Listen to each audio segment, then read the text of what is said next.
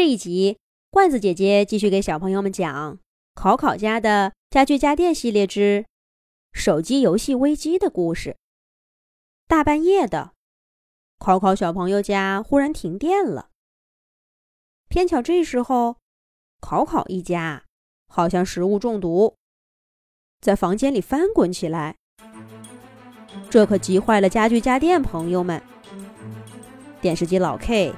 也不管考考一家能不能听到，大声吼道：“叮叮叮，咚咚咚，快拨打幺二零，叫救护车来！”手机叮叮叮和咚咚咚也很想帮忙，可是刚刚大家打游戏太疯狂，把他们电池的电量给耗尽了。他们俩努力开了几次机，但屏幕。都是亮几秒钟，连开机程序都没启动完，就又变黑了。叮叮叮，使劲儿敲打自己的头，着急的说：“哎呀，真没用！一到关键时刻就没电了。”咚咚咚，都快哭出来了。指望他们俩肯定是没戏了。家具家电朋友们，赶快想别的办法。可是考考一家的固定电话早就被取消了，手机不能用，没办法发出求救信号。打开窗户，让米莉叫喊。别说米莉的声音那么小，大半夜的，谁会把猫叫当回事儿呢？出门求救就更不现实了。一群家具家电出去大声喊叫，怕是要引起全城恐慌。更救不了考考一家，这也不行，那也不行，怎么办呢？就在大家一筹莫展的时候，阳台角落上一个透明抽屉里发出当当当的声响。是谁呀？这会儿还在添乱。板凳小六跑过去，拉开抽屉，看到一个墨绿色、扁扁的。带着九宫格键盘的长方形盒子，正在不停的蹦。这家伙从抽屉里一直蹦到地上，都没有停下来的意思。这是谁呢？新来的家居家电朋友们都不认得，老 K 他们却像是看见了救星。绿盒子上半部分的光板不停的闪烁。老 K 激动地说道：“小板，你的电池还能用吗？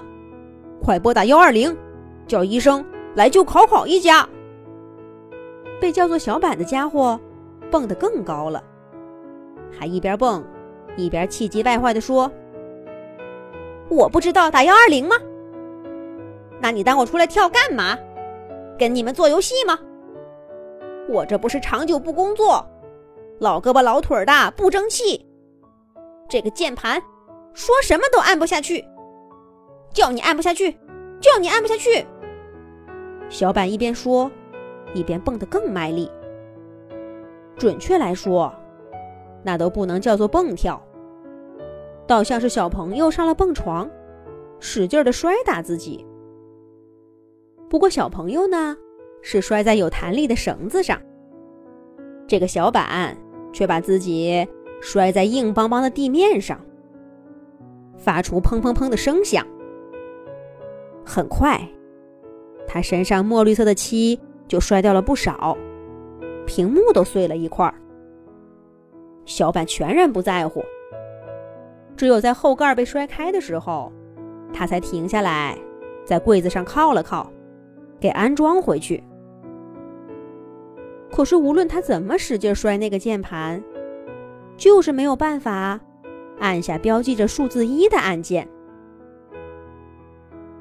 快来帮忙啊！小板生气的说道：“帮我把这个键按下去，我就可以拨打电话了。”家具家电朋友们明白，这是救考考一家唯一的机会，大家都愿意上来帮忙。可是他们有的个头太大，轻轻一碰，就得把这个小板给压扁了。有的力气太小，上去的效果可能还不如小板呢。考考一家看上去越来越痛苦，屋子里面的大床和小床催促大家抓紧时间想办法。最后，电视机老 K 决定让铅笔芊芊和板凳小六配合完成。只见铅笔芊芊把削得尖尖的笔尖儿对准小板身上的数字一按键，板凳小六。把手放在芊芊头顶，使劲一按，只听小板“滴”的叫了一声，破碎的屏幕上终于出现了数字一。家具家电朋友们简直要欢呼了。不过现在还远不是高兴的时候，小板迅速拨出二和零，机器人小胖。模拟人类的声音，通报这里的紧急情况。小猫咪咪跳上门把手，把房门拧开。十分钟以后，救护人员赶到，把考考一家送去了医院。经过一夜的抢救，考考一家终于脱离了危险。又在医院住了一夜，第二天早上才回家。家具家电朋友们这才松了一口气。